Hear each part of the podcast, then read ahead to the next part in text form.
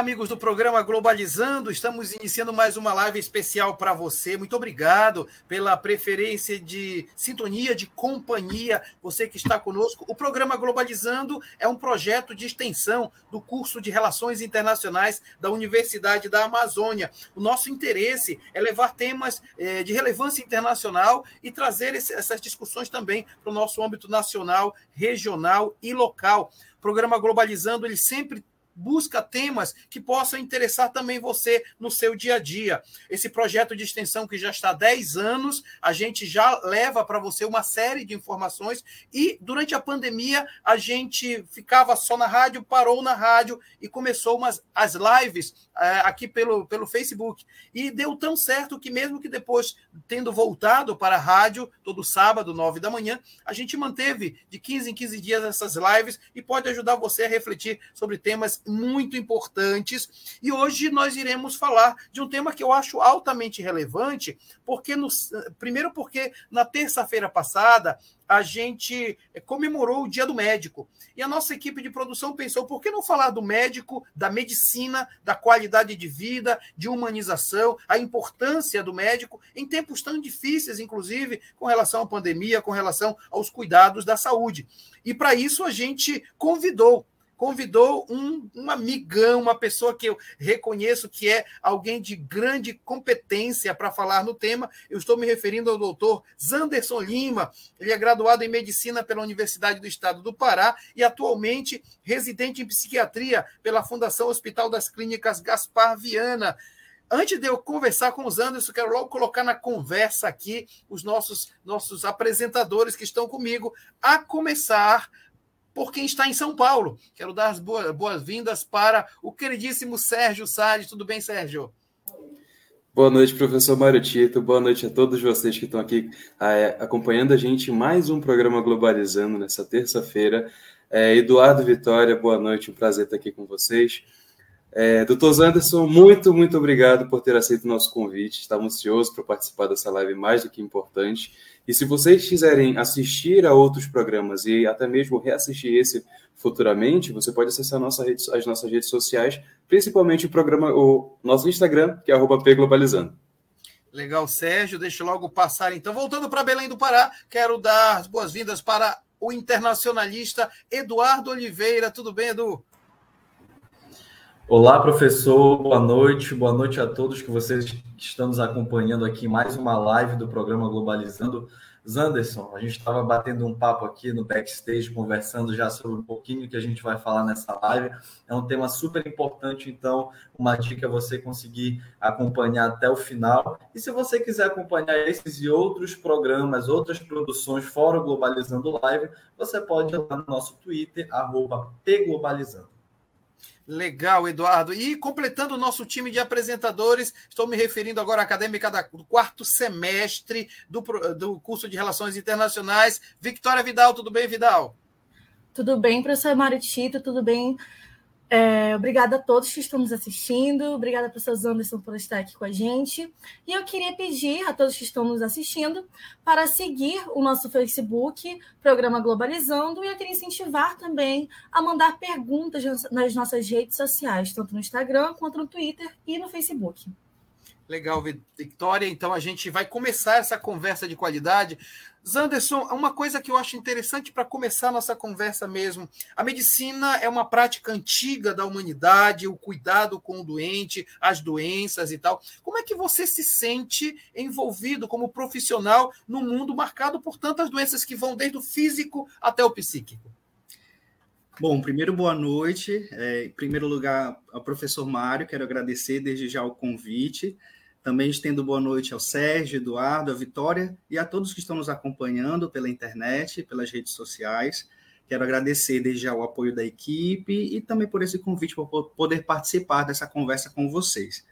Respondendo à sua pergunta, professor Tito, é, eu me sinto honrado, mas também é um grande desafio é, exercer na medicina de um tempo tão onde existem tantas coisas acontecendo que tornam o nosso trabalho é, essencialmente importante, mas também desafiante. Uhum. É, nós acabamos de passar por um evento global né, de grande impacto, que foi a pandemia. é, da Covid-19. Na verdade, ainda estamos atravessando, né? Porque a, a, pandemia, a pandemia ainda não acabou. Certo. E, além da, da pandemia, nós temos as consequências que ela trouxe nos mais variados campos. Né? Dentro do campo é, social, nós temos, né, infelizmente, o aumento de muitas pessoas que estão passando necessidade, né? E isso também interfere no processo saúde e doença, pessoas que vivem em insegurança alimentar, pessoas que vivem até em situação de fome mesmo, isso aumentou muito na nossa sociedade, nós estamos vendo, acompanhando diariamente nos noticiários e ao nosso redor também, então isso impacta no processo de saúde e doença. É, além dos efeitos pós-Covid, né, nós vimos Sim. que é, existem efeitos do, do, do, vírus no organismo que podem demorar algum tempo, fadiga crônica, alterações no sistema nervoso central, alterações de cognição e outras coisas que ainda estamos descobrindo. Então, uhum. realmente foi algo que mudou muito a nossa sociedade, mudou as nossas relações, mudou a forma de fazer medicina. E falar de medicina e qualidade de vida eu diria até, professor Tito e demais colegas, que é um grande desafio hoje em dia, porque, infelizmente, nós vivemos num país, né, que, como eu disse, é, os dados recentes mostram que cerca de 60 milhões de pessoas vivem em segurança alimentar, dessas aproximadamente 15 milhões em insegurança grave. Nós vivemos em um país em que, infelizmente, 130 milhões de pessoas não têm acesso a saneamento básico. Uhum, então, uhum. mesmo que a medicina esteja evoluindo, é difícil a gente falar de qualidade de vida quando a gente ainda não consegue oferecer o básico para a população. É difícil a gente falar do progresso da medicina, é difícil a gente falar das novas técnicas, quando na verdade a gente não consegue oferecer o básico para que o indivíduo tenha uma qualidade básica de vida, né? Então, assim, realmente é, é um desafio, resumindo tudo isso. Muito legal. Olha, vai ser uma conversa muito interessante, porque a gente vai tentar abranger aqui e receber também as suas perguntas, os seus comentários ao longo da nossa live. Deixa eu logo passar a palavra para o Sérgio Salles, porque já tem perguntas chegando, né, Sérgio? Exatamente, professor. A gente tem uma pergunta que vem direto do nosso Instagram e foi feita pela Fernanda Rosa. Fernanda, é, muito obrigado pela sua participação. É, a Fernanda quer saber o seguinte: qual a posição da medicina moderna em relação à medicina alternativa, como, por exemplo, a fitoterapia? É, doutor Zantes. Muito interessante, porque algumas pessoas pensam que a medicina moderna ela é avessa né? A, as, as técnicas tradicionais, ao conhecimento tradicional. Na verdade, isso não é verdade.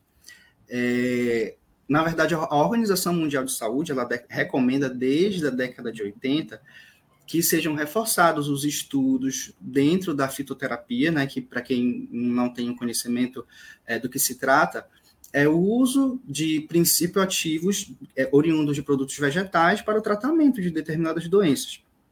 O que acontece?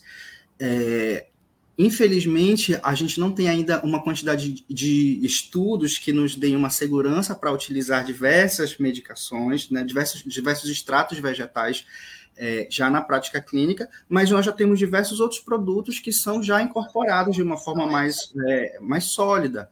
Né? Por exemplo, a valeriana, que é utilizada como tratamento adjuvante para a ansiedade, a actácia racemosa, que é utilizada também no tratamento adjuvante dos sintomas do climatério.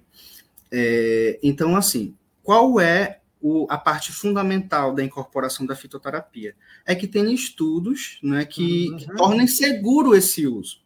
Por quê? Quando eu utilizo, quando eu ofereço, por exemplo, chá de uma planta, mesmo que haja um determinado princípio ativo conhecido, eu não estou fornecendo somente aquele princípio ativo, eu estou oferecendo todas as substâncias que se encontram naquela planta. É seguro? Essas outras substâncias são seguras? Em termos de dose, eu estou oferecendo uma dose segura para o paciente? É, porque quando eu ofereço um medicamento por exemplo, um medicamento da farmácia, eu sei a dose que eu estou utilizando, é, eu sei onde vai ser o metabolismo daquela substância, eu sei qual é o percentual que é biodisponível, né, qual é o percentual daquele princípio ativo que vai chegar na circulação. Quando eu apenas ofereço a planta sem um estudo e sem uma, um, um, um, devido processamento, eu não tenho controle dessas variáveis. Eu não sei quanto eu estou fornecendo.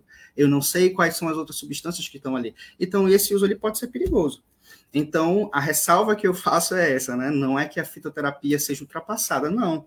É, mas realmente carecemos de estudos que utilizem esse conhecimento tradicional, sobretudo no nosso país, que é um país rico em biodiversidade, rico em conhecimento tradicional. Precisamos de mais estudos que sustentem e que tornem essa prática mais segura, certo? Para que a gente possa incorporar ela na nossa prática clínica. E uma coisa muito importante, queridos, é que existe uma diretriz do Sistema Único de Saúde, existe uma diretriz do SUS, que ela tem por objetivo fazer essa incorporação da, da fitoterapia na farmácia do SUS.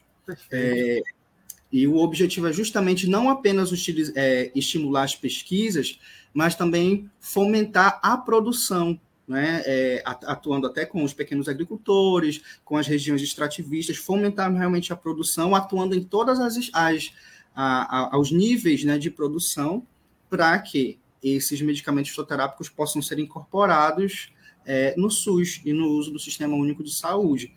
Infelizmente, né, volto a dizer, devido a é, nós acompanhamos os cortes de pesquisa que aconteceram uhum. recentemente, então assim, infelizmente esse programa acabou é, não caminhando como, como deveria, né? Houve realmente uma estagnação nos últimos anos é, por conta desse problema das pesquisas, dos cortes de recursos, mas nós esperamos que em breve possa possa ser isso possa ser retomado, possa avançar para que essas práticas possam enriquecer mais o arsenal terapêutico do nosso SUS.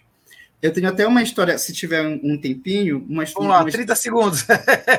uma história interessante para contar. Um paciente que uma vez eu atendi, que era um paciente diabético, que ele tinha interrompido o tratamento para fazer uso de um chá. Hum. E ali naquele momento, né, eu não, não, não disse para ele, não proibi de tomar o chá, eu apenas orientei que o ideal seria unir as duas terapêuticas, né? Porque Sim. quando eu verifiquei, a diabetes dele estava descompensadíssima. E ali daquele, naquela conversa, onde eu fui mostrando para ele da importância das duas coisas, ele uniu as terapêuticas e conseguiu fazer o controle. Então, eu acho que é uma questão da gente acolher o conhecimento popular e também trazer aquilo que a medicina é, tradicional tem para oferecer de benefício para a população. Muito legal, estava aqui acompanhando o teu raciocínio, sensacional essa ideia de fazer essa junção dos saberes, muito legal. Deixa eu dizer que na nossa live tem gente participando. A Sara Tavares está dizendo boa noite, globalizando. Nada como uma live de qualidade altíssima como a dos Globe para concluir o dia. Obrigado, viu, Sara? Roberto Pinheiro está dizendo legal, está curtindo. A Luísa Veiga está dizendo boa noite, pessoal. Parabéns pelo programa de hoje. Queria saber do professor Zanderson de que forma a comunidade médica tem enfrentado e buscado outras formas de instruir as pessoas para reforçar o incentivo às vacinas. Infelizmente, nos últimos anos, temos visto doenças erradicadas voltando por conta disso. Daqui a pouco eu quero que você responda. Você prepare aí, tá? A pergunta da Luísa Veiga é bem legal. E Luiz Sampaio está dizendo: tema de muita importância. Parabéns à equipe por levantar o debate. Enquanto o doutor Zanderson está preparando a resposta para a pergunta da Luísa Veiga, Vitória, você tem informações para gente, né, Vitória? Tem informações chegando diretamente da Arábia Saudita, do jornal Araba News. Novas tecnologias prometem revolucionar diagnóstico e tratamento do câncer de mama e a agilidade da doença tem facilitado radicalmente as chances de sobrevivência, recuperação e qualidade de vida das mulheres, de acordo com especialistas em saúde. E uma coisa, é, Anderson, e vocês que estão nos acompanhando, a medicina, é, como um campo de conhecimento em si, né, ela está datada desde a Grécia Antiga, é uma, é uma ciência bem antiga mesmo, tendo sido é, datada por Hipócrates, que é conhecido, considerado o pai da medicina. E a área, ela se mantém em constante desenvolvimento até hoje, absorvendo conhecimento desde Roma, Egito Antigo, inclusive aqui também na Amazônia a gente consegue perceber esse tipo de, de absorção. E a grande transformação aconteceu na medicina moderna, com novas técnicas aliadas ao desenvolvimento tecnológico, o que, claro, aumentou a expectativa de vida da população mundial. É isso, Eduardo. Eu acho, eu acho interessante as observações, até para fundamentar a pergunta que a, a Luísa Veiga fez, né? A questão da vacina, como trabalhar né? no mundo negacionista, inclusive, de gente não querendo tomar vacina, inventando fake news sobre a vacina, e chips, etc. e tal. Como é que se trabalha nisso, hein, Anderson? Bom, é, excelente pergunta, queria agradecer a pergunta que foi colocada. É, realmente, nós precisamos combater a desinformação com a informação. É, e mostrar para as pessoas que é, com eu, eu, eu, sempre costumo, quando é, surge esse tipo de dúvida no consultório ou no atendimento de emergência, eu sempre procuro trazer informações no sentido que mostrar para as pessoas que ao longo de toda a nossa vida nós tivemos um avanço da medicina e a redução das doenças infecto-contagiosas por conta do progresso das vacinas e que foi por conta do progresso da, das vacinas que nós diminuímos mortalidade infantil, por conta do, do, avanço das vacinas que nós praticamente erradicamos certas doenças e que agora algumas, inclusive, estão voltando pela diminuição da cobertura vacinal. Por exemplo, eu sempre uso, eu sempre uso para ilustrar o caso do sarampo. Então, o Brasil ele tinha o certificado pela OPAS, pela Organização Pan-Americana da Saúde, nós tínhamos o certificado de erradicação do sarampo por conta da nossa cobertura, realmente é, é, é, o sarampo estava erradicado no nosso país. Eu posso dizer para vocês que durante a minha graduação, eu me graduei em 2013, por favor, não, não façam as contas com relação à idade, mas eu, na minha graduação, eu não vi nenhum caso de sarampo. Não vi nenhum caso de sarampo. Era uma doença que a gente só via nos livros. E pela redução da cobertura vacinal, por esse avanço da, dessa propaganda anti-vacina, que é uma propaganda enganosa, eu diria até que criminosa, porque assim compromete a vida de muitas pessoas. É, com o progresso dessa campanha anti-vacina e a redução da cobertura vacinal, o sarampo ele voltou, fez é, epidemias, vários surtos no país, é, houveram mortes. Então, assim, nós vemos um, um exemplo muito claro do que, o, do que a, essa campanha de vacina pode provocar de estragos em termos de saúde, de saúde pública. E eu sempre procuro dizer também que a vacinação é uma estratégia coletiva. Ela é uma medida de prevenção, de, de, de proteção pessoal também, mas ela é, sobretudo, um pacto coletivo de proteção da população. Então, se eu tenho uma queda da cobertura vacinal, é como se é, é como se nós precisássemos de um muro. A vacina ela cria um muro ao redor da população. Hum. Se esse hum. muro começa a ficar cheio de buracos, o invasor consegue penetrar. Então, reduzindo a cobertura vacinal, nós estamos tornando esse muro vulnerável, como se esse, esse muro ficasse cheio de buracos. E, e aí as, as, doenças entram, e quando elas entram, elas podem ficar, podem fazer um estrago, é, que é realmente muito prejudicial em termos de saúde pública. E é assim, como eu falei, é sempre tentando, com a, com a informação, com a informação correta, combater esse tipo de pensamento. É interessante, porque olha só, né, Sérgio, Eduardo, Vitória, é, é, não, não, se questionava a vacina antes. O ponto é esse, né? É, a gente, quando é criança, vai recebendo vacina. Lógico, eu mais que vocês, porque eu recebi até uma que era, tinha até um revólver que vinha aqui, assim, né? Que deixava a marca. Mas toda criança levava. E aí, Eduardo, Sérgio, Vitória, entrou essa, essa história, né? Então, isso, isso depois contra a própria qualidade de vida, né? Não sei, Eduardo, Sérgio, Vitória. Na verdade, é sim. E, o que muita gente acredita, e isso foi um terreno profícuo para desinformação, é que vacina não faz com que a pessoa de jeito nenhum pegue a doença. É uma uhum. proteção. E principalmente quando a gente percebe que é uma vacina emergencial. Então, quando não se que a ciência estava estudando, a gente viu agora que, que estudos estão sendo feitos, a pandemia não acabou, novas cepas estão surgindo, isso foi um terreno para desinformação, né? Porque esse, essa, essa informação de que vacina não tira a possibilidade de pegar a doença foi dado lá no ensino fundamental, ensino médio da escola, que muita gente acabou não prestando atenção. Verdade. É isso. E, e, tem aqui logo o Hélio Castro está dizendo o seguinte: boa noite, parabéns pela live. O conhecimento transforma o mundo. E é isso, é isso, sabe, Zanderson? A ideia de que a gente não pode desistir nunca de transmitir conhecimento, mesmo que o ambiente esteja negativo. E no caso da saúde, isso é fundamental, né, Zanderson? É fundamental, porque só assim a gente vai, a gente vai construir multiplicadores quando num uhum. atendimento a gente consegue orientar uma pessoa e ela consegue acolher aquela informação fidedigna, ela com certeza vai multiplicar essa informação. Essa é a importância uhum. da educação, da educação em saúde. É uhum. formar também multiplicadores. Da mesma forma como a fake news ela se multiplica, Uhum. As notícias verdadeiras, o conhecimento, ele também precisa ser replicado. É, ele precisa ser difundido para combater é, é, esses pensamentos que causam tão, tão mal à nossa sociedade atual. Muito bem, vamos para a segunda, segunda rodada de perguntas, Vidal. Agora é com você. É isso mesmo. Minha pergunta ela vem diretamente do Twitter. O Gustavo Oliveira ele fala assim: qual foi a importância da atuação dos médicos sem fronteiras no período de pico da pandemia? Bom, Vitória, é, a Organização Médicos Sem Fronteiras ela é uma organização é, sem, fim, sem fins lucrativos, né, uma organização não governamental, e ela atuou na pandemia em vários países, inclusive no, no Brasil, em vários locais, em Manaus, de uma forma muito particular, onde nós acompanhamos aquele triste colapso né, do sistema público de saúde. Então, é, os Médicos Sem Fronteiras eles atuaram tanto oferecendo apoio humano, oferecendo profissionais para atuar na linha de frente, quanto apoio estrutural, é, oferecendo material, equipamentos, inclusive montando em alguns locais hospitais de campanha.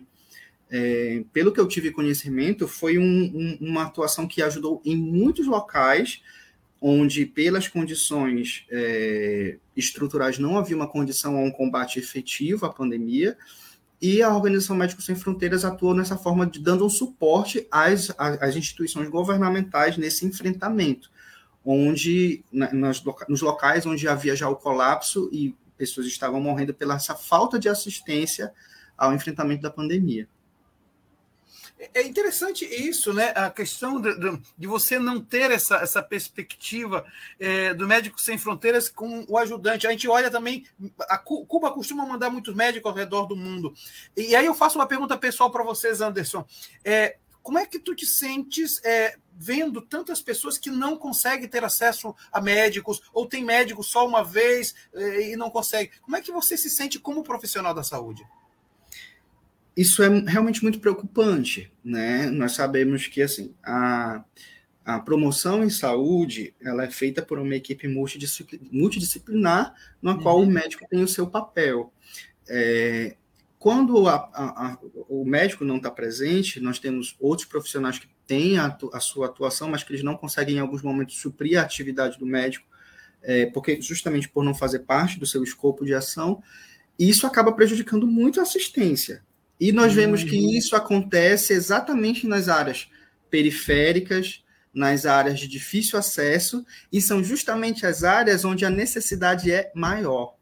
Uhum. Porque são as áreas onde o nível socioeconômico é mais precário, onde as pessoas tendem, na maioria das vezes, a ter uma qualidade de vida, né? já que nós estamos falando do, do nosso tema de qualidade de vida, é, às vezes as pessoas, por, por conta dessa, dessa condição socioeconômica precária, isso influencia na, na, na condição, na, na, qualidade de vida e, por conseguinte, no processo de saúde e doença, gerando adoecimento.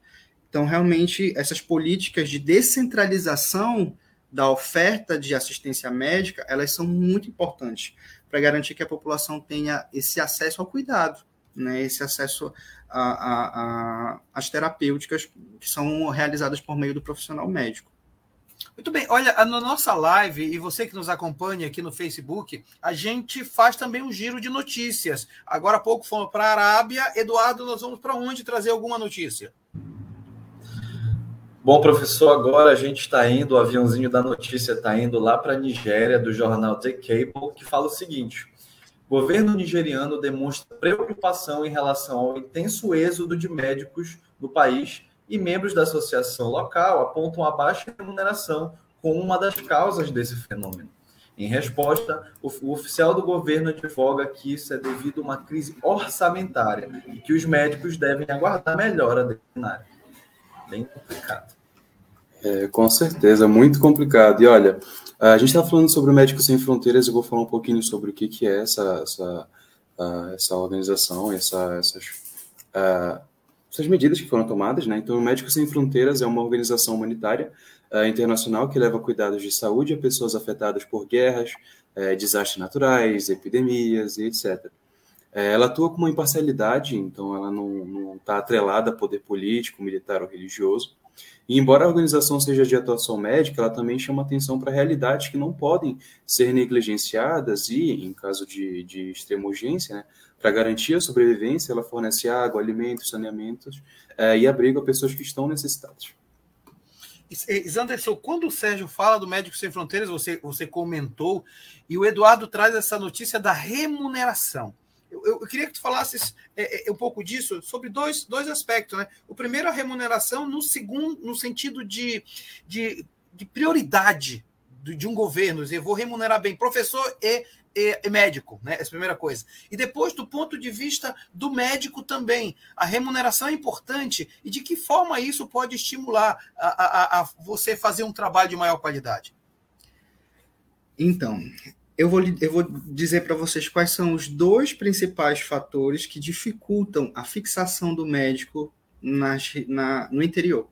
Uhum. O primeiro deles é o que já foi comentado, que é o da remuneração, é, infelizmente, eu vejo isso com muitos colegas que às vezes recebem propostas de trabalho no interior, às vezes propostas que até no primeiro momento podem, ser, podem parecer até atrativas. Quando esses colegas chegam no interior, eles não recebem nada daquilo que é, que é combinado, os atrasos de salário. É, então, isso realmente é um, é um desrespeito ao profissional, por isso, muitos profissionais acabam preferindo não trabalhar no interior. Uhum. E o segundo fator é a estrutura para a assistência. Nós temos muitos locais no interior onde a estrutura de assistência é muito precária. Perfeito. Isso primeiro frustra o profissional, porque uhum. ele ali não se sente mal em não conseguir realizar uma assistência adequada, e por outro é perigoso, né? É, é um risco, é um risco para o profissional, é um risco legal para o profissional é, se submeter a um local de trabalho onde ele não consiga exercer uma medicina de qualidade, onde ele esteja uhum. colocando em risco a vida de outras pessoas e colocando em risco o seu exercício profissional. É, então, nós realmente temos esse desafio, infelizmente, que realmente precisa de, precisa, é, precisa de medidas governamentais que forneçam ao médico é, uma, questão, um, um, uma questão financeira que seja atrativa, porque, enfim, é, para o médico deslocar da sua cidade, do seu grande centro pra, para o interior, ele precisa de um atrativo profissional para isso, inclusive financeiramente, mas também pre precisa de uma garantia para que ele tenha condições mínimas de exercer a sua profissão com dignidade e conseguindo fazer um, um serviço adequado para a população. Muito legal. E aí, tem, uma, tem um comentário aqui muito legal, quero agradecer a Janaína Carvalho. Obrigado, Janaína. Tema de grande importância sendo comentado pelos melhores. Parabéns aos envolvidos. E aí, Zanderson, vem uma questão que para mim é, ela é bastante, é bastante sensível, né? As pessoas, elas necessitam do médico. E ao mesmo tempo, o médico não pode trabalhar sozinho porque você falava na equipe multidisciplinar, de alguma forma, né? Você precisa trabalhar com profissionais de várias áreas e daí sair efetivamente um, um trabalho de melhor qualidade, né?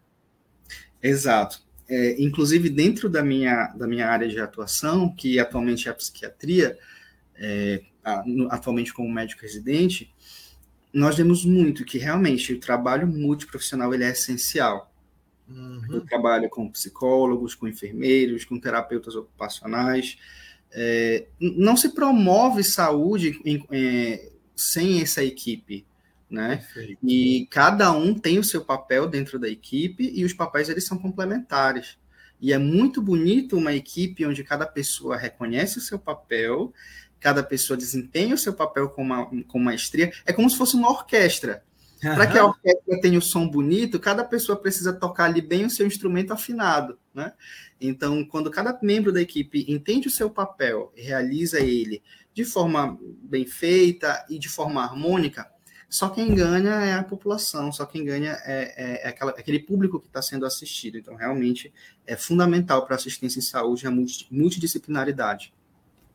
É, e eu vejo isso, né, Sérgio, a importância de ter profissionais muito bem qualificados, conscientes do que fazem, ter, ser apaixonados pelo que fazem, né? Até porque, Sérgio, antes do teu comentário, a Hiro está dizendo, a Larissa Hiro Schemberg está dizendo o seguinte: acho incrível como a carga horária dos agentes da saúde para atender a galera do interior. Minha sogra é pediatra e às vezes ela fica até 23 horas atendendo gente do interior. Sérgio, se não tiver paixão, lógico, tem que ter o salário importante e tem que ter a paixão. As duas coisas são importantes, né, Sérgio? Com certeza, em todo, toda área de atuação, né, é, a gente precisa gostar do que a gente faz para fazer bem. Se a gente gosta, você mesmo é uma pessoa que fala muito isso para a gente quando está ensinando. Se a gente gosta do que a gente faz, a gente não trabalha. Exato. Entendeu? A gente, a gente não trabalha, a gente se diverte fazendo. E isso é uma coisa que a gente vê muito nos hospitais, até mesmo antes da pandemia. É, muitos médicos que a gente vai no, no, naquele atendimento rápido, eles nem olham na tua cara. Tu tá lá, eles falam, oh, toma isso, toma aquilo, tá beleza, tchau, próximo. Então, muitas das vezes a gente fala, ah, ele nem olhou na minha cara, ele nem falou comigo direito. Beleza, tem muitos médicos que realmente não, não têm essa, essa boa conduta, mas muitos médicos também estão lá em horas exaustivas de trabalho, uma carga horária extremamente grande. Então a gente meio que tem que entender, aceitar que é dessa forma, mas também poderia ser uma mudança na forma de ensinar. Dentro das faculdades, dentro da, das universidades, poderiam existir é, formas de, de é, uma disciplina que, que fale sobre o tratamento pessoa a pessoa, não médico pessoa. E isso eu acho que seria uma coisa extremamente importante. Zanderson, eu vou logo dar a palavra para o Eduardo Oliveira, porque a próxima pergunta já trata disso. O Eduardo vai fazer a pergunta, vai adicionar, a gente vai jogar tudo no teu peito e você vai fazer o gol. eu, queria, eu queria rapidinho adicionar o que o Sérgio falou. Tem um filme muito bom que é Pat Adams, O Amor é Contagioso. É um clássico, né? Que fala Todos os meus alunos de filosofia um dia assistiram esse filme, todos. Nós assistimos no primeiro dia de aula, Eduardo. Maravilha. Ah, foi? Olha foi. aí. Então fala sobre a humanização do tratamento. Então existia um lado dos médicos que eram restritos aos procedimentos, aos remédios, mas o amor, o contato, ele também é importante para a recuperação, principalmente na tua área, né? Psiquiatria, é, também a área da psicologia. Então, é, esse é um exemplo para você que está nos acompanhando. É um filme muito bom, recomendo bastante. Mas, é, é, Zanderson, o William Alves, aqui do nosso Facebook, por sinal é Programa Globalizando, podem mandar os comentários a sua pergunta. Ele pergunta o seguinte: por que há a necessidade de uma formação humanizada para os médicos? Então, por que o Pat Adams conseguiu revolucionar é, o hospital que ele trabalhava e conseguir um melhor desempenho no tratamento dos pacientes? Bom, quero agradecer primeiro pela pergunta, excelente pergunta. É, gente, o ser humano ele é muito complexo, né? Como já é, é, é essa frase ela é de um conhecimento é, um pouco mais amplo, que o ser humano é um ser biopsicossocial. O que, que uhum. significa isso? Nós somos compostos pelo nosso corpo, pelo nosso biológico, né, pelo nosso bio. Nós somos compostos pelo psico, pelo psico, pela nossa mente, pelas nossas emoções. E o ser humano é um ser social, né? Ele tá, ele está inserido num contexto, ele faz parte de uma rede de, de relações. Então, o processo saúde doença, ele atua em todos esses elos do indivíduo. Né? Como nós temos o conceito de saúde da Organização Mundial de Saúde, é que saúde ela não é apenas a ausência da doença. A saúde ela é o completo bem-estar físico, mental, social, até mesmo espiritual do indivíduo. Uhum. E por que, que eu estou falando disso? Porque o indivíduo que ele é formado ou ele é habilitado somente de uma forma mecanicista, apenas para olhar o biológico, ele acaba tendo uma visão muito estrita, muito restrita do que na verdade é o ser humano. Isso vai interferir no seu processo de diagnóstico, isso vai influenciar no estabelecimento da relação médico-paciente, isso vai, vai interferir diretamente na sua conduta e no resultado do processo terapêutico.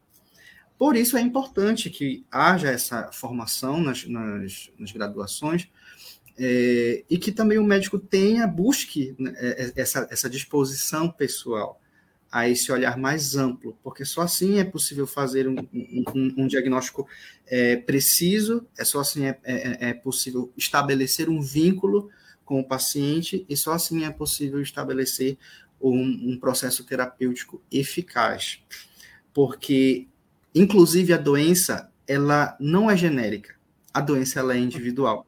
Uhum, uhum. Por exemplo, professor Mário e demais colegas, a COVID se todos nós aqui, talvez aqui todos nós tenhamos pegado, é, é, é, pego a Covid em algum momento. Mesmo sendo a mesma doença, ela se manifesta de forma diferente em cada indivíduo, porque cada um tem um organismo. Primeiro, porque cada um tem um organismo, como eu falei, mas também porque cada um vivencia o processo de adoecimento de uma forma particular. A doença ela pode até ser genérica, mas o adoecimento ele é particular, uhum. porque ele depende da vivência subjetiva do indivíduo. E é por isso que o médico não pode é, é, é, tratar de forma mecanicista, porque as doenças elas não vão se repetir como no livro. Ali tem uma pessoa que tem uma história, que tem um contexto social, é, que tem necessidades particulares e identificar isso e fornecer um tratamento individualizado é fundamental para o estabelecimento do processo terapêutico. Eu fiquei muito, muito, muito satisfeito, não só com a sua resposta, mas a ênfase que você deu, exatamente que nós somos muito mais do que apenas corpo, né? Nós somos, nós somos uma, uma cadeia de relações. Na minhas aulas de filosofia eu costumo falar isso mesmo, porque para a gente não ter uma receita de bolo para o ser humano, né? O ser humano é diferente, então, de certa forma, isso é muito legal de pensar, né, Vidal? Das individualidades, a sensibilidade com cada pessoa, isso é muito legal, né, Vidal? Exatamente, professor. Doutor, é importante também né, entender também as questões é, de gerações, né, das crenças que cada um tem. Às vezes a, a, gente indica alguma coisa, a gente tem que ter delicadeza de explicar para aquela pessoa, de entender o contexto social, o contexto de idade daquela pessoa, para ela colher o, o tratamento correto. É, enfim, são cada um tem suas particularidades e é uma tarefa assim gigante de um doutor, né?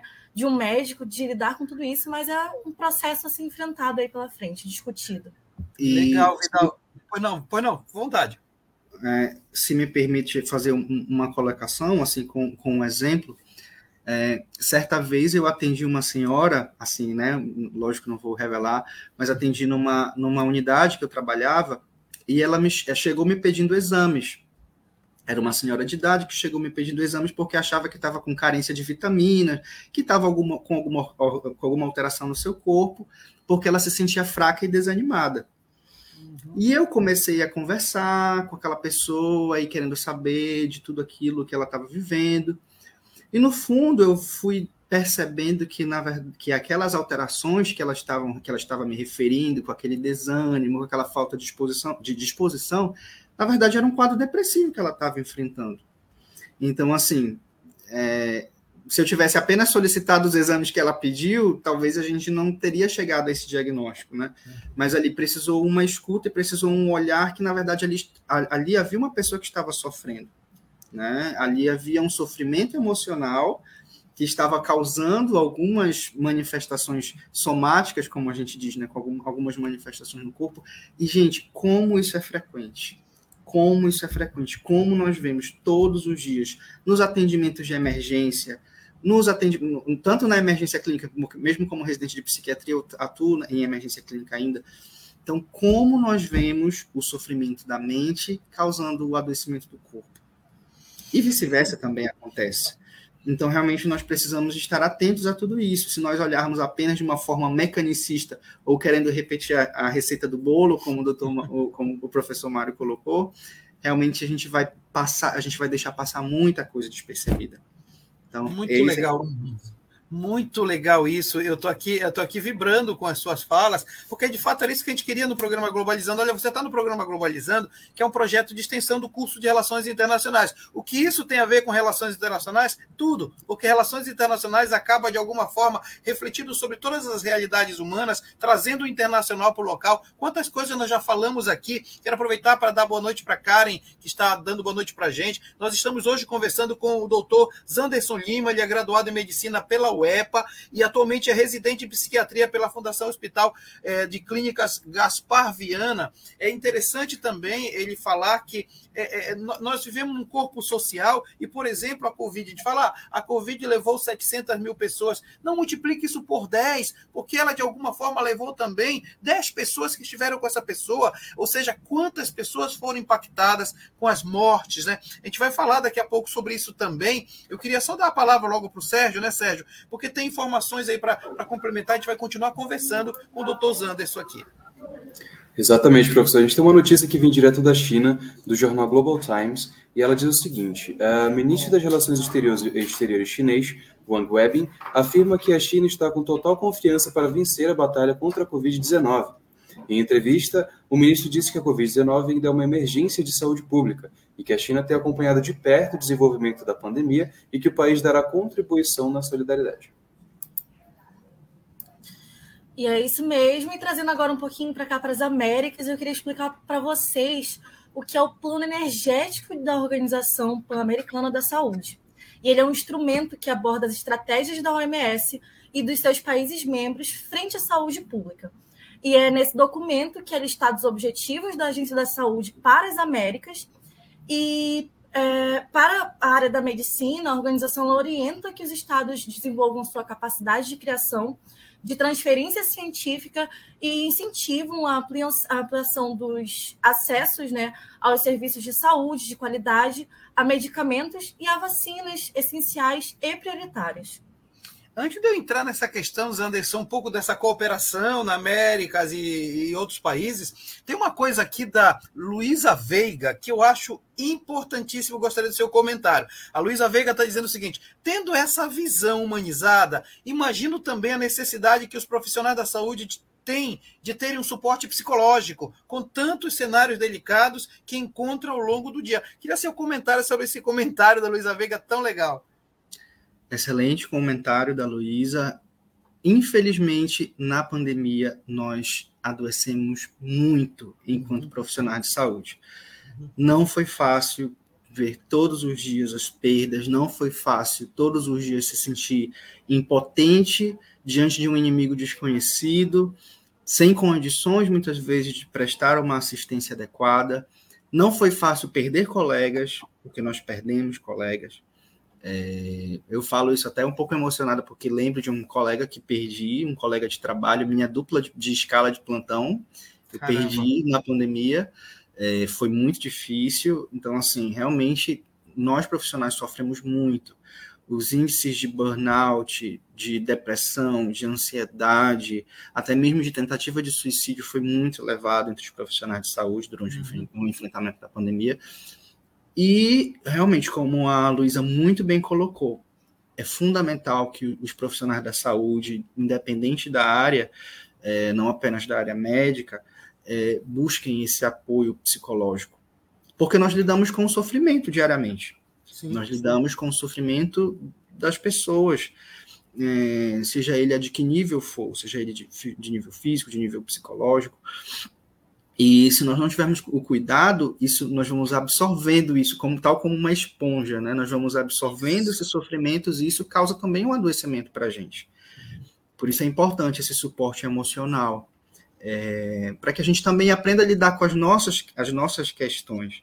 Exato. É, o, a, a relação médico-paciente, ela não é, ela não é passiva né? Ali, naquele momento, seja numa consulta no, é, ambulatorial, ou seja no consultório de emergência, naquele um minuto, como o Sérgio falou, que às vezes é, é, é a consulta, naquele momento existe uma troca.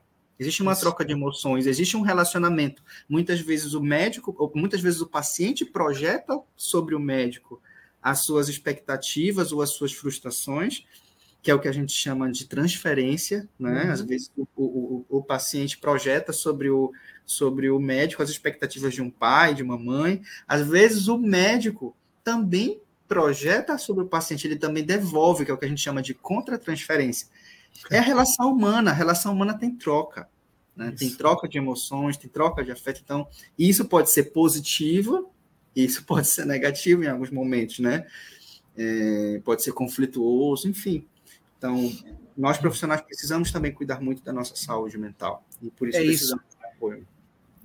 Antes de passar a palavra para a Victoria, eu tenho três comentários aqui muito legais que tem a ver com isso que nós estamos conversando aqui. Que, aliás, eu estou adorando essa live, porque a gente precisava de uma live assim, viu? Falar um pouco dessas situações. A Alciane Dias está dizendo o seguinte: obrigado, Alce. Boa noite. Que tema importante para ser discutido, ainda mais nesse período que a saúde, principalmente a psicológica, é tão desvalorizada. Foi o que o Anderson falou agora há pouco. Já a Agatha Poliani está dizendo o seguinte: tema muito importante para ser refletido. Temos que valorizar a saúde cada vez mais e não esquecer de eleger aqueles que, que, que a protegem. Parabéns ao programa por trazer a discussão. Então, quem protege a saúde deve ser realmente nosso representante. E a Camila Nery está dizendo: em tempos de comercialização da saúde, debater a humanização desses profissionais é essencial para valorizar e compreender as demandas suas e dos pacientes. Comentário muito interessante, né, Vitória?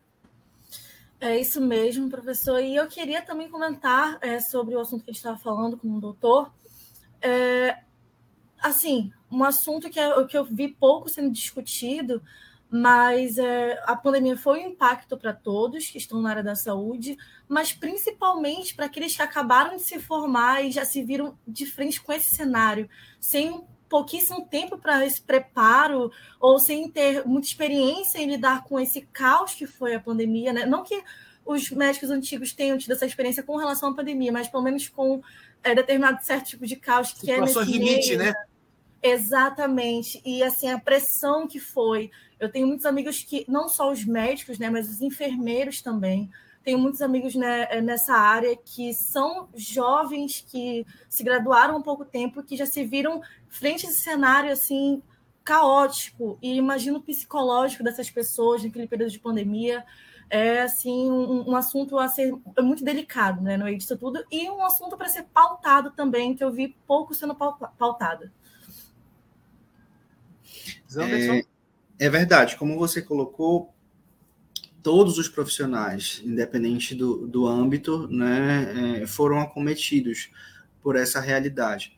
E é muito, é, é muito importante é, a gente também frisar que o apoio entre todos foi fundamental, né, aquela, aquele companheirismo entre as diversas equipes, isso foi fundamental para que nós pudéssemos enfrentar juntos muitas vezes. Né? Então, assim, nos locais onde eu trabalhei, a parceria entre as equipes, a parceria entre os profissionais foi um grande auxílio para que a gente pudesse enfrentar junto. Como você comentou a respeito dos profissionais novos, né, realmente, muitos profissionais recém-formados que foram assim lançados, como, como podemos dizer, no olho do furacão, né, é, que iniciaram a sua carreira profissional diante do maior desafio em saúde do nosso século. Isso não é qualquer coisa, né? Isso realmente é, é um desafio muito grande mas que, assim, diante daquela circunstância de uma escassez de recursos humanos absurda, realmente não tinha, não tinha outra alternativa, né? Nós precisamos contar com todos. Nós, precisar, nós precisamos contar com, nós precisamos contar com os mais velhos, nós precisamos contar com os mais novos, e foi muito bonito ver. Nossa, mais uma vez eu, eu me emociono. Assim, foi muito bonito ver profissionais mais antigos também, que mesmo sabendo que eram parte do grupo de risco, arregaçaram as mangas e foram à luta, porque sabia que precisava. Era uma guerra. E na guerra vai todo mundo. É, na guerra vai o novo, na guerra vai o velho, porque tem um inimigo em comum. Há um inimigo em comum que precisa ser combatido. É, e realmente foi bem desafiante, é, sobretudo para os novos, mas eu vi também muita gente nova que assim atuou de forma brilhante, que mesmo com os desafios foi crescendo, foi aprendendo. Eu tenho um, uma, uma máxima de vida que eu trago comigo, que eu, eu, eu, me ajudou já em vários momentos, que a maior professora se chama necessidade. A maior professora se chama necessidade. Então, é assim, naquele momento de necessidade, muitas vezes você precisava aprender, porque ali era você se não fosse você, não ia ter outra pessoa.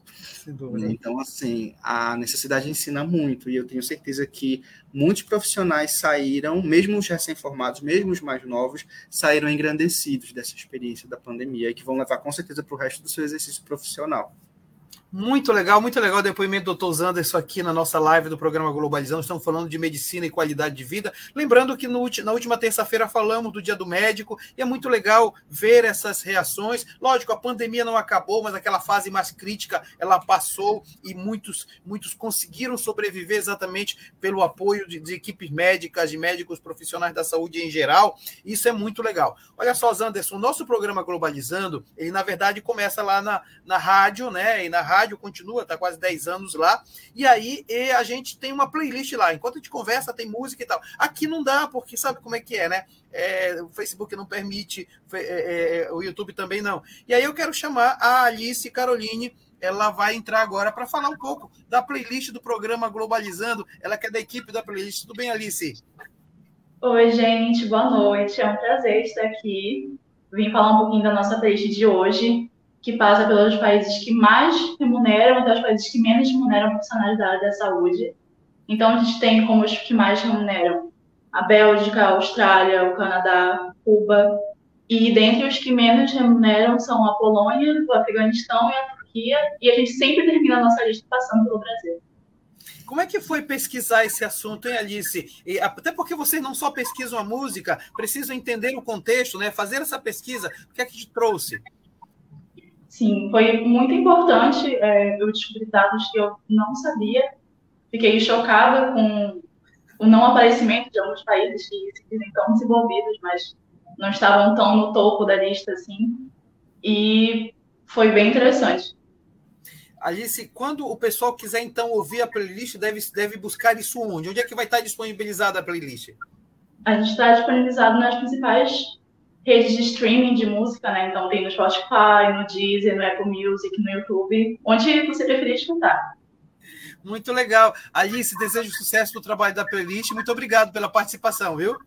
Obrigada, gente. Boa noite, uma ótima live. Um abraço, boa noite, obrigado, Alice. A equipe de playlist é uma equipe muito boa. Eu sempre digo que é a nossa viagem pelo mundo da música e quanto aprendizado a gente tem, até porque a gente é meio que eurocêntrico, estadunidense-cêntrico, né, Eduardo? E a gente esquece que essas músicas, essa cultura, ela se dispara. Quanto é bom fazer esse aprendizado, né, Eduardo? Sem dúvida, inclusive o Brasil está aqui. O Brasil tem diversas músicas, norte, sul, nordeste, uhum. centro-oeste. A gente precisa valorizar a nossa cultura. Claro que a gente consegue é, verificar. Inclusive, tem muita música boa que a gente não faz ideia que existe. Muito cantor que tem 100 seguidores, mas que faz uma música sensacional. E tá aí a equipe da playlist trazendo essas informações para a gente. Inclusive, tem muita na minha playlist, viu, de todos esses programas aí, muita música boa. Eu também tenho no meu tocador, no meu Deezer, tá toda a playlist do Globalizando tá lá e vale a pena. É, recomendo, inclusive a gente vai indicar para os Anderson acompanhar, viu? E olha só, uhum. nós vamos entrar no quarto bloco do nosso programa, o último bloco, e o último bloco sempre tem uma pergunta ao vivo. Queria convidar então, Sérgio, você pode fazer as, fazer as honras da casa, Sérgio? Com certeza, professor. Como você disse, o nosso no programa Globalizando ele é um projeto de extensão do curso de Relações Internacionais e a gente sempre tenta incluir todos os nossos alunos né, de, de Relações Internacionais da UNAMA e hoje a gente não podia ficar sem. Então, a gente vai convidar aqui uh, é, para entrar aqui para fazer a pergunta ao vivo o Eduardo Umbelino. Não sei se ele já vai conseguir entrar agora. Aí, Olá, seja bem-vindo, Edu. Eduardo, é, sou acadêmico de Relações Internacionais da UNAMA. E a minha pergunta é o seguinte: é, qual a relação da indústria farmacêutica com os centros de pesquisa sobre a vacina e onde e quando é, o interesse econômico da indústria se sobressai ao dever cívico? Bom, Eduardo, boa noite. Então, é, a, a, relação que existe entre as, a indústria farmacêutica e os centros de pesquisa, geralmente vinculados a alguma grande instituição de ensino, é porque o que acontece? A instituição de ensino e pesquisa, ela precisa de recursos. Uhum. A indústria farmacêutica, por sua vez, ela precisa daquelas pessoas que já têm aquela expertise, que já têm aquele conhecimento em determinada área. Então, é, muitas indústrias acabam fomentando essas pesquisas né, através de, de patrocínios, que são os recursos que as instituições precisam, enquanto elas se utilizam daquele conhecimento que aquela instituição, aquele órgão possui. E de, dessas parcerias saem também grandes benefícios é, para a sociedade. Como, por exemplo, a gente tem o caso da vacina, que foi a parceria entre a AstraZeneca e a Universidade de Oxford. Né? Foi uma parceria entre uma indústria e uma renomada instituição de ensino, é, que resultou numa das vacinas que foi utilizada mundialmente no combate à pandemia. É, é claro que é uma relação, é, é, é como, toda, como, é, como todo o mercado, né? o mercado da indústria farmacêutica. É claro que existe um interesse lucrativo financeiro, nós não podemos ser ingênuos a ponto de achar que não, uhum. mas tudo isso é regido por normas éticas legais. Então, assim, é, não, o fato de que exista é, é, investimento de, de, da iniciativa privada ou de empresas farmacêuticas, isso não, é, não invalida é, o resultado dessas pesquisas ou desses produtos. O interesse financeiro é, é, fato que sempre há, porque não deixa de ser um mercado, mas as normas éticas e de todo o processo de pesquisa, que é muito rigoroso. Para você ter um novo fármaco, para você ter uma nova vacina, são uma série de etapas que precisam ser cumpridas até que chegue no paciente. Né? Desde estudos in vitro, depois, depois dos estudos in vitro, os estudos em vivo ainda com animais, depois dos estudos com os animais, os ensaios clínicos, e a partir dos ensaios clínicos é, randomizados, que nós chamamos, a partir desses resultados é que é autorizado o início da prática clínica. Então, assim, isso nos dá uma segurança de que é um processo que traz benefício e não malefício para a população. Aliás, eu considero uma coisa, Anderson, a partir da pergunta do, do Umbelino, assim, com toda a dificuldade que houve, ter vacinas que funcionaram, isso foi um esforço hercúleo, porque isso dependeria de um tempo muito maior, e em tempo reduzido se conseguiu ter vacinas que salvaram vidas, né, Anderson? Exato. O mundo se voltou para isso. Todos os grandes centros de pesquisa é, é, é, se voltaram com essa finalidade. Então, assim, todos os esforços realmente foram concentrados nessa, nesse, no combate a esse inimigo que era realmente emergencial. Nós precisávamos de uma resposta rápida. E o que eu sempre coloco para as pessoas que criticam, né? Algumas pessoas, ah, por que foi tão rápido? Hum. Por que foi tão rápido? Se para determinadas vacinas demorou anos, e por que, que essa vacina foi, foi tão rápida? É, a ciência desenvolveu muito ao longo desses anos. Nós não temos como comparar o desenvolvimento de uma vacina hoje com, com, com, o desenvolvimento de uma vacina há 30 anos atrás, há 20 anos atrás. É, a ciência hoje já tem a técnica e os caminhos para que isso possa ser desenvolvido de uma forma muito mais veloz e de uma uhum. forma também segura. É, e eu sempre dava um exemplo, assim, um exemplo lúdico para poder fazer as pessoas entenderem isso. Se uma pessoa, ela é uma boleira, ela tem uma expertise, ela sempre faz os seus bolos. Se eu peço para ela fazer um bolo de um sabor diferente, vai ser um sabor que ela nunca fez, mas uhum. ela sabe fazer bolos. Ela tem expertise em fazer bolos. Então não vai ser uma grande novidade. Vai ser uma novidade, ela vai fazer um sabor novo, mas ela já sabe como fazer um bolo a ciência já sabe produzir vacinas, ela tem o conhecimento e tem as técnicas para isso. Desenvolver vacina para um novo agente é um desafio? É um desafio. Mas com certeza não é o mesmo desafio de anos atrás, porque hoje nós temos um, um conhecimento acumulado de técnicas e inovação científica que nos permitem fazer isso de uma forma mais rápida e mais segura. Muito obrigado. Eduardo, o Eduardo Belino, o doutor Zeno, você é bom para caramba, né? É. Generosidade sua, professor Tito, generosidade sua. Eduardo, quero te agradecer muito pela participação e aproveito para desejar sucesso a partir de amanhã lá na Ciono, viu? A gente se encontra. Obrigado, a gente se encontra lá. Beleza, então obrigado, Eduardo Belino, participando do programa Globalizando. Aproveito para fazer registro aqui do Sérgio Moraes. Sérgio Moraes está dizendo boa noite, parabéns pelo tema abordado, obrigado, Sérgio. E a Alciane Dias está reforçando a ideia, a playlist dessa semana, como sempre, está impecável, é isso mesmo. E agora eu vou passar a palavra para você, Victoria Vidal, é para você agora.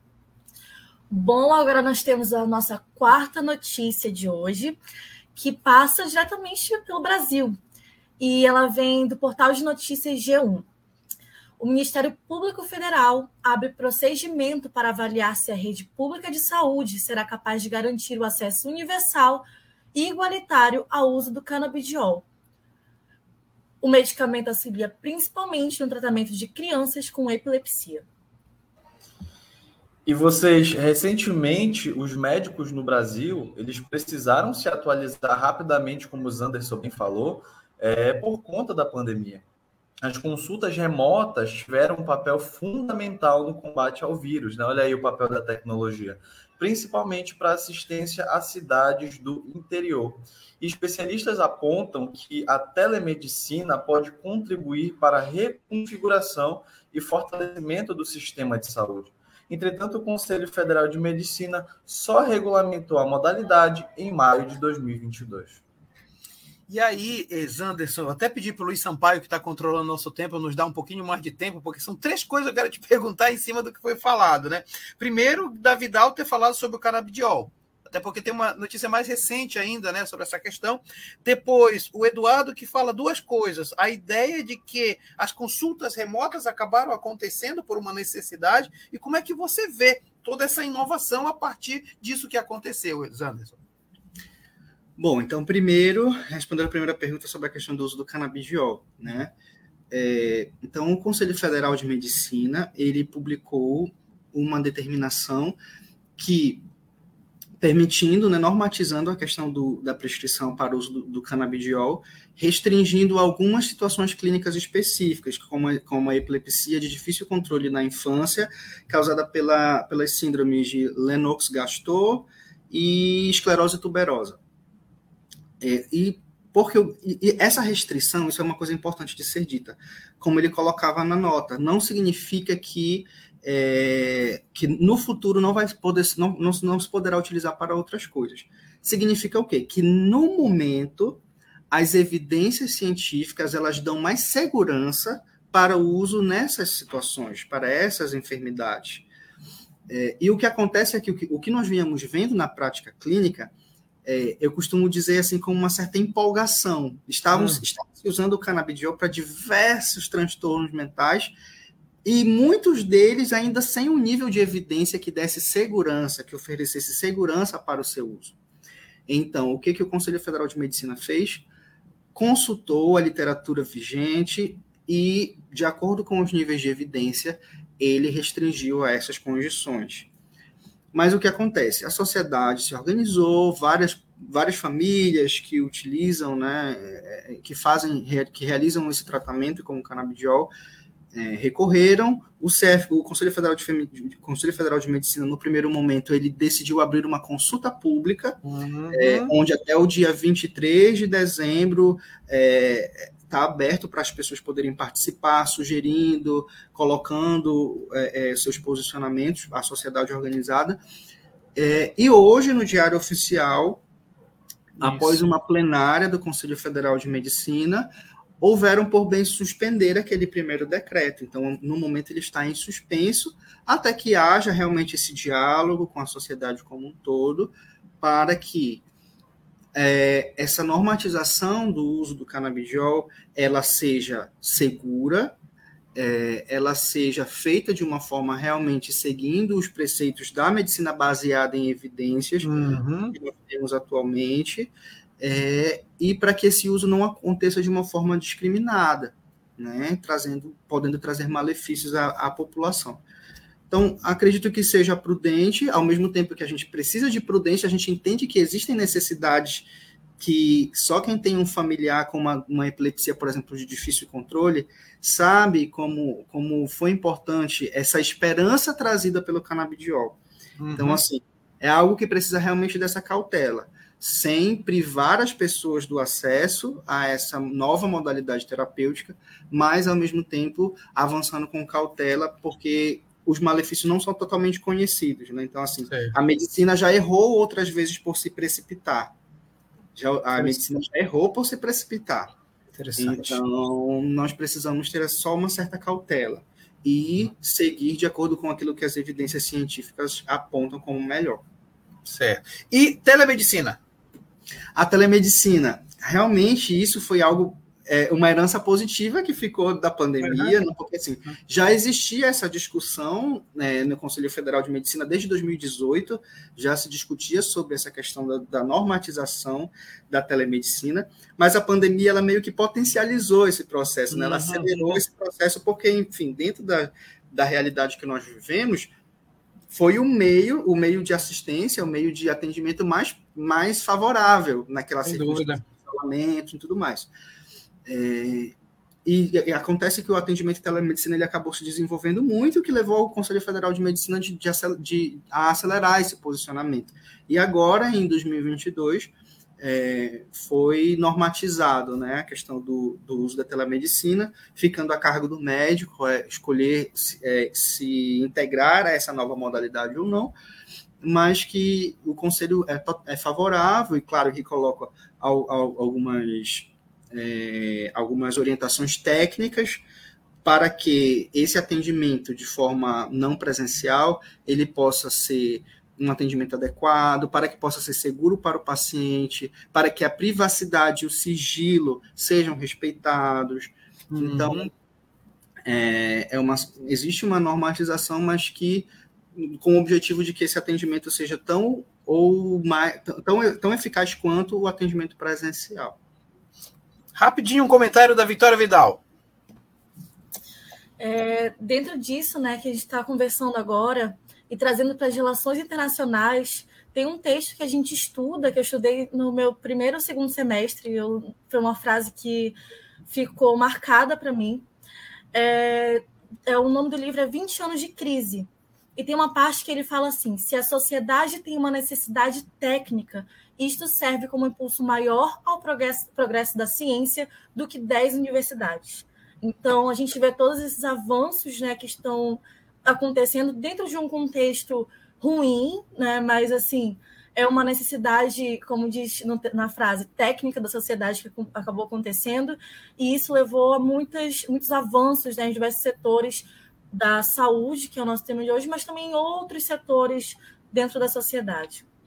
Legal, nós estamos quase terminando. E antes de eu voltar a palavra para vocês, Anderson, eu quero logo apresentar também um outro projeto de extensão que sempre abre espaço no Globalizando. O Globalizando ele vai fazer 10 anos, tem 9 anos já, é um projeto de extensão que reúne quase 40 alunos. Mas nós temos um outro projeto de extensão que também reúne 30 e poucos alunos, que é o site Internacional da Amazônia. E para falar sobre o site Internacional da Amazônia, eu vou chamar um dos moderadores do site, um dos que coordenam o site, que é o Tiago Calerron. Tiago Calerron, ele, ele, ele coordena também uma parte do site. Tiago, seja bem-vindo ao Globalizando. O que é que a gente tem para falar do site Internacional da Amazônia? É, estão me ouvindo perfeitamente? Sim, sim, muito bem. Certo, muito obrigado. Bom, é, primeiramente, boa noite a todos e obrigado pela oportunidade de expressar um pouco mais sobre o Inter, como o professor falou. É, ele se comporta como um projeto de extensão que seria um primo irmão do Globalizando, e o nosso foco, no caso, é produzir conteúdos acadêmicos, só que não por meio só de artigos, por meio de outros formatos também, que estão disponíveis, disponíveis por meio também de músicas, passaportes musicais, enfim, sobre relações internacionais e sua relação com o mundo, porque é o que se estuda. Então, não é algo tão simplório quanto, por exemplo, pegar certas pessoas ou indicar certos nomes e transformar em um artigo em uma teoria. A gente tenta analisar o mundo ou um aspecto do mundo que esteja contemporâneo, já tenha passado há muitos séculos atrás, e tentamos é, limitá-lo ou então entendê-lo a um certo ponto baseado no que a gente compreende hoje sobre a coisa. O que é interessante porque e o Mário Tito não, não é ninguém melhor para ele do que falar sobre isso, nós utilizamos os próprios acadêmicos, é claro, não todos, porque não há como utilizar acadêmicos no primeiro semestre, por exemplo, para formar o pensamento acadêmico do, do site. Então, acho isso extremamente interessante. E, e, e Tiago, e aí essa semana, o que é que tem de novidade? Você pode destacar para a gente assim algum quadro que é top do, do site? Eu destacaria o personalidades, porque nós estudamos e até expomos de certo ponto uma personalidade em si, mas no que ela representa ao cenário internacional e no que, por exemplo, nos seus ideais. Uh, gosto do Dormir Informado porque é um quadro de informativo sobre as principais notícias do dia, e como o nome já bem sugere, você vai dormir informado com as principais notícias do dia. Temos os artigos, que eu particularmente somos moderadores, que nós fazemos sempre artigos três vezes por semana baseado em alguma temática diferente que esteja reverberando no mundo, mas eu gosto, eu particularmente sou muito mais atrativo com guerras e economia, que são dois quadros que tem no Inter também. Muito legal. E essa riqueza toda pode ser acessada como, Tiago? Bom, estamos tratando de um site, certo? Então, primeiro, o link do site para achar na internet. Seria o www.internacionaldamazônia.com. Se for buscar em outras redes sociais principais do Inter, você pode localizar no Twitter, que é o arroba Inter da Amazônia, e no nosso Instagram, que é o Inter da Amazônia. Por fim, lá, é, também temos um, é, digamos, uma página no Facebook que o nome é Internacional da Amazônia, o nome completo do site, no caso. Muito legal. Tiago, eu vou te convidar para ficar aqui com a gente, está quase encerrando o programa, até porque daqui a pouco vou tratar da Ciona, a gente vai já conversar sobre a Ciona rapidinho aqui, tá? Perfeito. Muito bom. Nós estamos praticamente encerrando a nossa live de hoje do programa Globalizando, uma live tão esperada para falar sobre medicina e qualidade de vida, e acabamos, de alguma forma, é, tratando de tantas coisas. E, e Zanderson, é, eu, queria, eu queria que você manifestasse um pouco, diante desses dois anos e pouco de tanta intensidade de trabalho, o seu trabalho lá no Hospital das Clínicas, é, é como é que você se sente sendo médico? Eu queria um depoimento pessoal seu me sinto é, com uma grande missão, é, me sinto com um grande dever a cumprir diante da sociedade, diante de uma necessidade cada vez crescente no âmbito da saúde mental. Uhum. É, foi exatamente isso que me motivou a, a, escolher essa área da psiquiatria, vendo que nossa sociedade realmente precisa de ajuda nesse, nesse aspecto.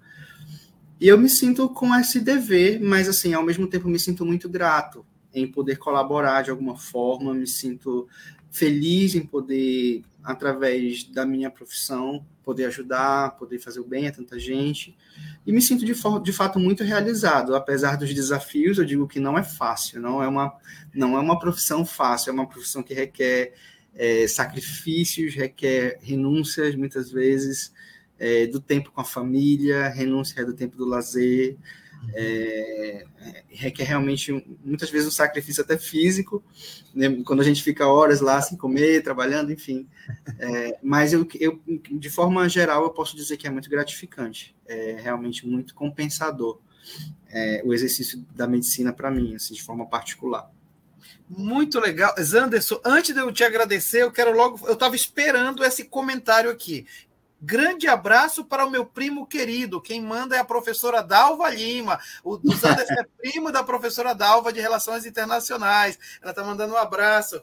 E eu queria fazer isso. E queria te agradecer muitíssimo, Anderson, porque eu, eu, tinha certeza que isso seria uma live que outros vão assistir depois, que fica gravado, fica registrado. Te agradeço demais, porque de alguma forma a gente conversou sobre um tema muito bom e você trouxe uma experiência pessoal maravilhosa. Eu acho que isso que enriquece não só os acadêmicos de relações internacionais, mas todos aqueles que querem fazer diferença com a sua profissão. Zanderson, muito obrigado, viu? Eu que agradeço, professor Mário, Sérgio, Eduardo, Vitória, Tiago, Larissa, todos com, com os quais eu tive contato né, nesse processo. Agradeço o convite, agradeço a oportunidade de ter esse diálogo tão enriquecedor, que foi para mim também, foi um diálogo bem enriquecedor. E estou à disposição para colaborar mais vezes, se assim for, se vocês julgarem oportuno. e quero de fato agradecer pela, pela oportunidade de ter estado com vocês essa noite. Com certeza, e na, na, rádio, com certeza, sendo que você mora em Belém, na rádio vai ser, vai ser rapidola aí lá na rádio no sábado de manhã. Antes de eu terminar o programa e agradecer quem faz exatamente a, a equipe toda, eu queria conversar com o Tiago de novo rapidinho. Tiago, amanhã nós vamos começar o principal evento de relações internacionais, que é a simulação, que é a CIONO, uma simulação da reunião da Assembleia Geral da ONU, e a sua turma, o sexto semestre, é a grande responsável, assim como já foi a turma do Eduardo Eduardo, a turma do Sérgio, vai ser a turma da Vidal na próxima rodada. Tiago, hum. quais são as expectativas? Fala um pouco do evento, como, como é que vocês estão se preparando? Certo. Tá, primeiramente, é, para os que não sabem, né, nós simulamos geralmente a Assembleia Geral das Nações Unidas. E, no caso, esse, essa função, essa responsabilidade fica a critério do sexto semestre, por vários fatores. Primeiro, que já estão mais amadurecidos no curso. Segundo, o pessoal do oitavo tem outras ocupações, principalmente com o TCC. Então, nós organizamos uma grande, é, uma grande simulação que é baseado no, nas delegações em todos os parâmetros utilizados pela, é, pela ONU quando ela vai abrir a sua Assembleia Geral. No caso, o que, que se compreende exatamente? Nós temos, decidimos um tema e, baseado no tema, nós discutimos as temáticas que, que se derivam deste tema naturalmente. O tema deste ano vai envolver tecnologia e segurança, então, obviamente, os painéis vão ser envoltos dessa grande temática do, da Ciono.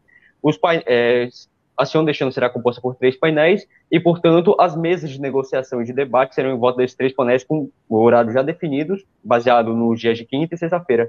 No entanto, por mais que começa, é, queira começar a simulação em si na quinta-feira, Eu devo destacar que, na verdade, ela começa a partir de amanhã com a palestra magna. Inclusive, o professor Mário Tito estará presente nela, sendo ou sendo o mediador no caso da mesa. Que no caso nós iremos expor algo, é, iremos introduzir alguns teóricos que possuem certa referência com algo que envolva segurança e tecnologia. O professor Mário Tito irá mediar a mesa de reunião para aumentar os saberes e os conhecimentos de todos que irão participar da, efetivamente da, da simulação. Lembrando que os acadêmicos da UNAMA, do curso de Relações Internacionais da UNAMA, é que vão participar, mas é claro que pessoas de fora ou outras instituições podem participar como espectadores. Inclusive, eu, como sexto semestre, farei parte da delegação de Israel e a Vitória Vidal irá fazer parte também, acredito eu. Vidal, você é de qual, de qual, de qual delegação, hein, Vidal? Eu sou da Rússia. Muito bem. Sérgio, você foi. Que delegações, Sérgio, quando você é, organizava, participava? Eu participei da mesa, professor. Estava na mediação lá na mesa, lá na frente, tremendo, porque eu sou muito nervoso. é, tava tudo tremendinho, assim, saudade. África do Sul, Estados Unidos, China e Alemanha. Eduardo é o ícone já da, da, é. da Ciano, não tem como, é o meme. Ele, ele, ele é sempre lembrado, né? Isso daí é uma coisa inegável. Professor, eu estava conversando com a aluna justamente sobre isso. Quando eu penso em debater com alguém, eu já imagino a cara do Eduardo. Toda vez a mesma coisa. Batendo de frente com alguém é a cara do Eduardo. Exposto ao vivo, é, Então, olha só, não pode. Você que está nos acompanhando e de repente se interessou, é lá na Unama BR, lá na, na BR 316. São três dias que o curso se transfere para lá. Quarta, quinta e sexta estaremos para lá e a gente vai viver intensamente essa experiência. Desde já, eu deixo claro que vai ser. Você pode acompanhar pelas nossas redes sociais todos. Tem a rede social da Cion tem a rede social do Globalizando, tem a rede social do curso, tem a rede social do site, então vai estar todo coberto. Quero agradecer muitíssimo ao programa de hoje, a começar por Eduardo Oliveira, Eduardo internacionalista. Muito obrigado, Eduardo, você sempre muito, muito, muito competente naquilo que faz. Obrigado, Eduardo. Eu que agradeço, professor, agradeço a todos vocês que compartilharam essa live comigo, Sérgio, Vitória, Thiago, professor Zanderson, o Zanderson fala com uma calma, mas uma calma transvertida em sabedoria, de saber o que faz, que é muito bacana de conversar. Então já se sinta convidado te respondendo, é oportuna a sua volta lá para a rádio, para a live. É, e uma mensagem final é que comprimidos aliviam a dor, mas só o amor alivia o sofrimento. Então, fé na ciência. Maravilha, maravilha, Eduardo. Quero agradecer ao, ao queridíssimo amigo, líder da equipe de arquivos, está lá em São Paulo, mas é como se estivesse aqui, porque mora no nosso coração. Sérgio Salles, muito obrigado. Muito obrigado, professor. É sempre um prazer maravilhoso participar dessa live. Tiago, Eduardo, Vitória, é sempre um prazer compartilhar esse espaço com vocês. Zanderson, gostaria muito de te agradecer, não só por participar do nosso programa, mas por ter estado nessa linha de frente, por continuar é, exercendo essa profissão e se aperfeiçoando para ajudar cada vez mais gente. Então, do fundo do meu coração, muito obrigado. E a todos vocês que ficaram aqui até agora, se vocês perderam algum pedaço e quiserem reassistir essa verdadeira aula que o Anderson deu aqui para gente, é, acesse nosso Instagram, que é pglobalizando. Boa noite, gente. Legal, Sérgio. Tiago Caleron, muito obrigado. Você que é do site, mas já falou do, do já falou também do Aciono. Muito obrigado pela sua participação aqui no Globalizando. É sempre um prazer, professor. E o senhor pode me convidar, obviamente, quando estiver disponível a participar, que eu farei com o maior prazer. E sempre uma honra dividir o espaço com vocês, que são pessoas que eu priorizo muito, respeito muito e tenho sempre simpatia constante. Muito obrigado pela oportunidade e que tenhamos uma ótima simulação essa semana. Muito legal, Tiago. E completando o nosso time, obrigado, Victoria Vidal, equipe de externas e, acima de tudo, acadêmica do quarto semestre. Obrigada a todos, obrigada Maritito, obrigada doutor Zanderson, obrigada a todos os meus colegas aqui, o Eduardo, o Sérgio, o Tiago, e a todos que nos assistiram hoje. E eu queria falar que foi um papo de extrema qualidade, como sempre a gente tem aqui no programa. E é um prazer participar dessas lives, é um prazer assistir às vezes, é um prazer maior ainda é, participar. É, enfim. E é isso, gente. Muito obrigada. Nos assistam sempre, nos acompanhem em todas as nossas redes sociais. Muito bem, olha só, quero agradecer a quem dirigiu essa transmissão, foi Larissa Hiro Schoenberger, quem esteve na cronometragem direto lá de Foz de Iguaçu, lá da Unila, Luiz Sampaio, obrigado Luiz. No suporte esteve Clara Nunes, nas mídias, Heloísa Valente. Não se esqueça que no próximo sábado nós vamos falar lá no Globalizando, nove da manhã, na Rádio Nama 105.5, a importância da agricultura no mundo, muito importante esse tema, e este programa, como foi falado, vai ficar disponível nas nossas várias plataformas de digitais. Agradeço a todos. Na, nós temos uma live já no dia primeiro e vai ser sensacional. Sabe por quê? Nós vamos falar sobre os desafios do novo primeiro-ministro do Reino Unido, que foi tomou posse hoje ainda. Você não pode perder. Galera, muito obrigado a todos. Tchau, pessoal.